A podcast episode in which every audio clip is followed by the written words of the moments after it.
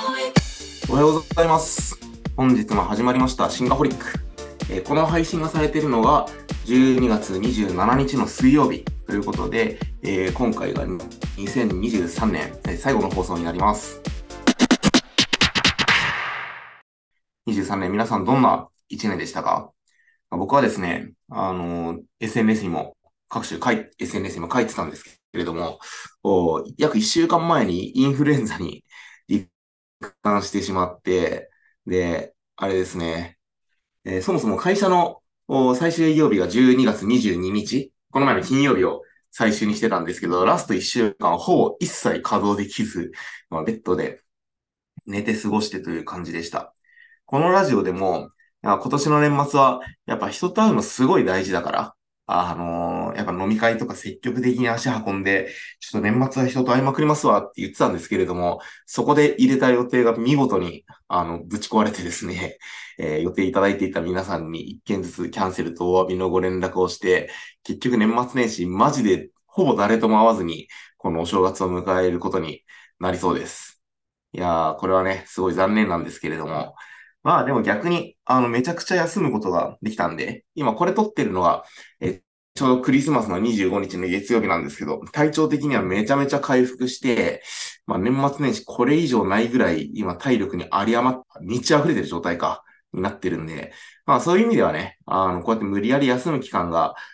あまあお正月が潰れるわけでもなく、まあ会社にもちょっと迷惑がかけちゃったんですけれども、まあみんなになんとかフォローしてもらいながら、こう年末年始に突入する直前に、まあこうやって休めたっていうのは、まあ結構逆に良かったんじゃないのかなとポジティブに捉えて、これからお正月に突入していこうと思っています。で、年内最後の配信なんですけれども、えーまあ、タイトルにあるこの気の持ちようを言語化するということで、撮っていこうと思っています。まあ、有名なので、あの、病は気からっていう言葉あるじゃないですか。まあ、めちゃめちゃインフルにかかって改めて思ったんですけれども、気持ち大事だなと。あの、有名なことで、その、病は気からって、あの、全然迷信とかではなくって、いわゆる体の中にあるそのナチュラルキラー細胞っていうその免疫機能の一つを、が結局そのポジティブな気持ちになっていると、まあ、高い状態で維持できて、それが、あのーなんか精神的なストレスとか負荷がかかると、そのナチュラルキラー細胞が実際に減っていってしまって、で、免疫機能が落ちて病気にかかりやすくなるみたいなのがあるから、まあ、病は気からっていう、その、まあ、気の持ちようみたいなのって、実は体をいい状態で維持していく上でも大事なんだよ、みたいな話って、まあ、結構知られてることだと思うんですよね。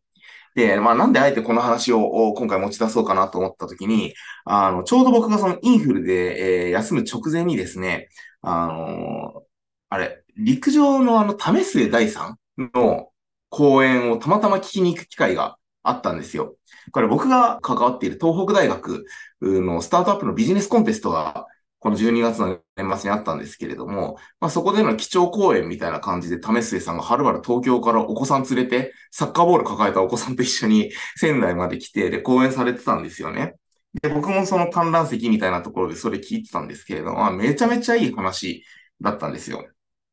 で、そこで話してたのがどういうことかっていうと、まあ彼、あの、陸上の選手なんで、あの、陸上の男子100メートルの日本記録の話をそこでされてたんですよね。で、まあ僕全然その陸上そんな、あの、詳しくない。まあ、ウサイン・ボルトとかさ、あの有名な選手とかは、多少サニー・ブラウンとかはわかるんですけれども、でもなんかそう、全然素人なんですけれども、なんか彼が言うにはですね、今僕も改めて手元で開いてるんですけど、まあ100メートルを、あの、10秒切るかどうかっていうのが長年のこの日本の陸上界の、まあ、大きなテーマだったということなんですよ。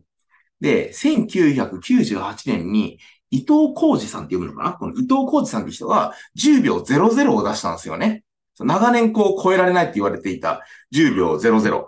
そう。で、あ、まあ、ちなみに僕が生まれた1987年の日本記録は10秒33らしいんですよ。だから0.3秒以上縮まってるってこの時点ですごいことだなと思うんですけれども、あの、まあ、この10秒00が1998年に出て、えー、まあ、いよいよ日本人がその10秒台を切るのかみたいなことが、まあ、この時すごい騒がれたんですって。僕9歳とかだから全然覚えてないんで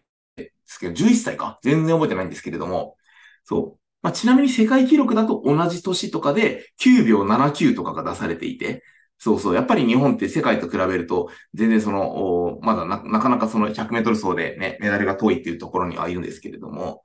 で、この伊藤さんが10秒00を、えー、1987年に、あ、間違った、1998年に叩き出してから0.01秒縮めるのに、つまり10秒いざ切るぞっていうまでに何年かかったかっていう話なんですよね。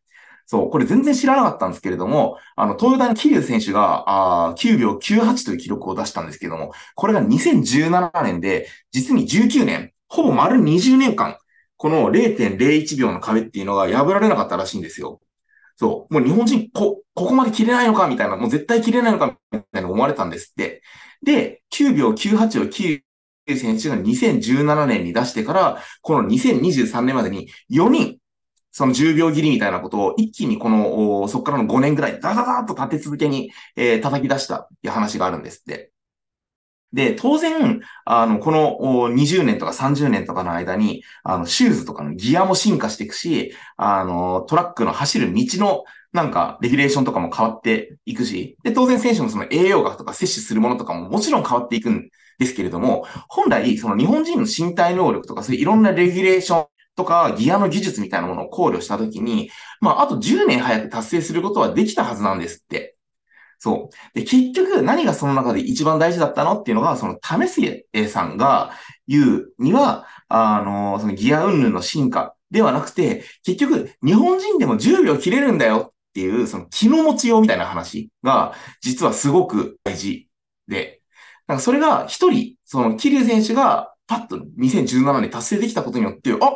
俺たちでもいけるんじゃね？みたいな感じで、まあ、日本人がどんどんどんどんその記録を塗り替えていく。今日本記録9秒95なのかな？わかんないですけれども。なんかそこまでどんどんどんどん毎年のように記録が塗り替えられるターンっていうのがこの2017年以降、今陸上100メートルの世界に起こっているっていう話なんですよね。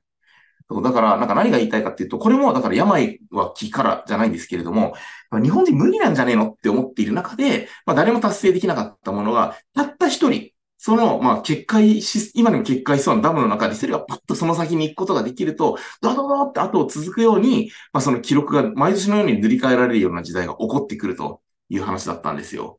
これめちゃくちゃ面白いなと思って、あの、まあ、ちょうどね、僕もこれ来年2024年どう過ごしていこうかなみたいなのを考えていくときだったので、なんとなく年齢が36歳にもなっていくと、今まで経営、自分が会社経営やってきたりビジネスやってきて、まあ積み上げたもの、経験したものに、まあ縛られて、一旦自分がやれるとこはここまでだろうなっていうことね、やっぱり、あの、無意識にではないですね。かなり意識的に制限かけちゃってるんですよ。そう。それは、あの、ある意味すごい大事なことでもあって、あの、会社経営の中で言うと、大きなこうリスクを背負わないっていうか、大怪我しないみたいなことってすごく大事だったりするんで、着実に自分が、ま、見えている世界とか、自分の手が届く範囲、あるいは自分の知見が生きる範囲の中で、まあ、手堅く、あの、売上利益積んでいこうみたいなことを、まあ、この1年はやってきてしまったなと、良くも悪くもですね。と思うんだけれども、あんまりそこに縛られすぎていると、本来自分が得ることのできる機会さえも失ってしまうのかもしれないなっていうのが、まあこの病は気から、為末さんの話からなんか僕が割とこうぐっとね、感じたようなところでした。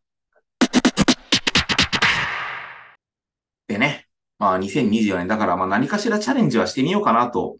思うんですよ。そう。まあチャレンジって具体的に何っていうとまあ単純に新しいことやり始めるのもチャレンジなんだけれども、えっと、まあ、失敗する可能性を一定はらんでいることなのかもなとも思っています。チャレンジするっていうのがどういうことかというと。そう。で、えー、まあ、要は、あの、絶対に失敗しない新しいこと始めても誰も褒めてくれないじゃないですか。まあ、わかりやすいところで言うと、じゃあ、2024年は早起き頑張ります。まあ、早起き大事だけどね。うん。そう。でも別に僕が早起きできなかろうが誰も困んないし、そう。あの、僕が早起き続かなかったとしても、誰も何も気にしないし、誰にも何も影響しないし、みたいなところだと思うんですよ。そう自分がそれを失敗することによって、やっぱりどこかしらに迷惑がかかったりするようなところを、まあ、そのリスクを飲んだ上で、しっかり向き合うっていうのが、まあ、挑戦なんじゃないのかなと思うので、まあ、例えばだけれども、早起きをして、何かを、新しいことを極めるもそうだし、早起きしてそこで生まれた可処分時間で新しい事業を立ち上げるもそうかもしれないし。そう。えー、まあ単純に新しいことを始めるということではなくて、まあこれ会社経営やってるとね、新しいことやるのは当たり前なんですよ。あ同じことやって続けてると、もう潰れて、もう衰退していくんで。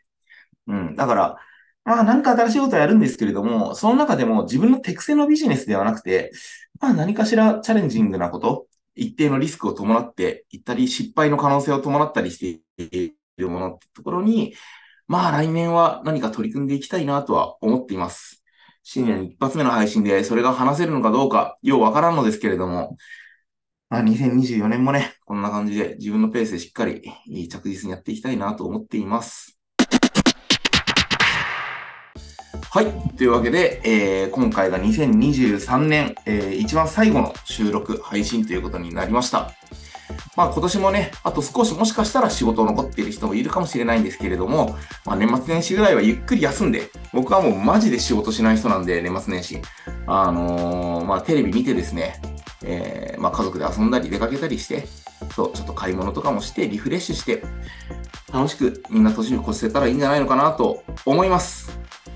えー、2024年も配信頑張っていくんで、えー、引き続き皆さんフォローご視聴いただけるととっても嬉しいです。今年も最後までご視聴いただきありがとうございました。良いお年をお迎えください。バイバーイ。